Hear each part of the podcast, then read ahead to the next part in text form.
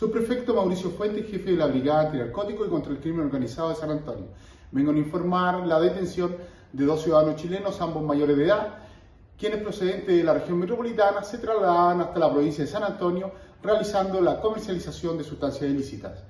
Estos sujetos, gracias a la coordinación con el Ministerio Público y además los equipos de seguridad de las provincias, de esta provincia de San Antonio,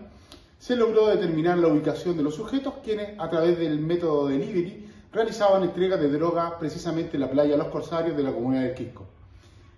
Fue así que el equipo MT0 realizó las detenciones de ambos sujetos, a quienes se les encontró droga en su poder, además de realizar el registro posterior, gracias a las autorizaciones del Ministerio Público, de una habitación que se encontraba en arriendo, donde se encontró más droga del tipo cannabis, además de ketamina, balanzas digitales y dinero en efectivo.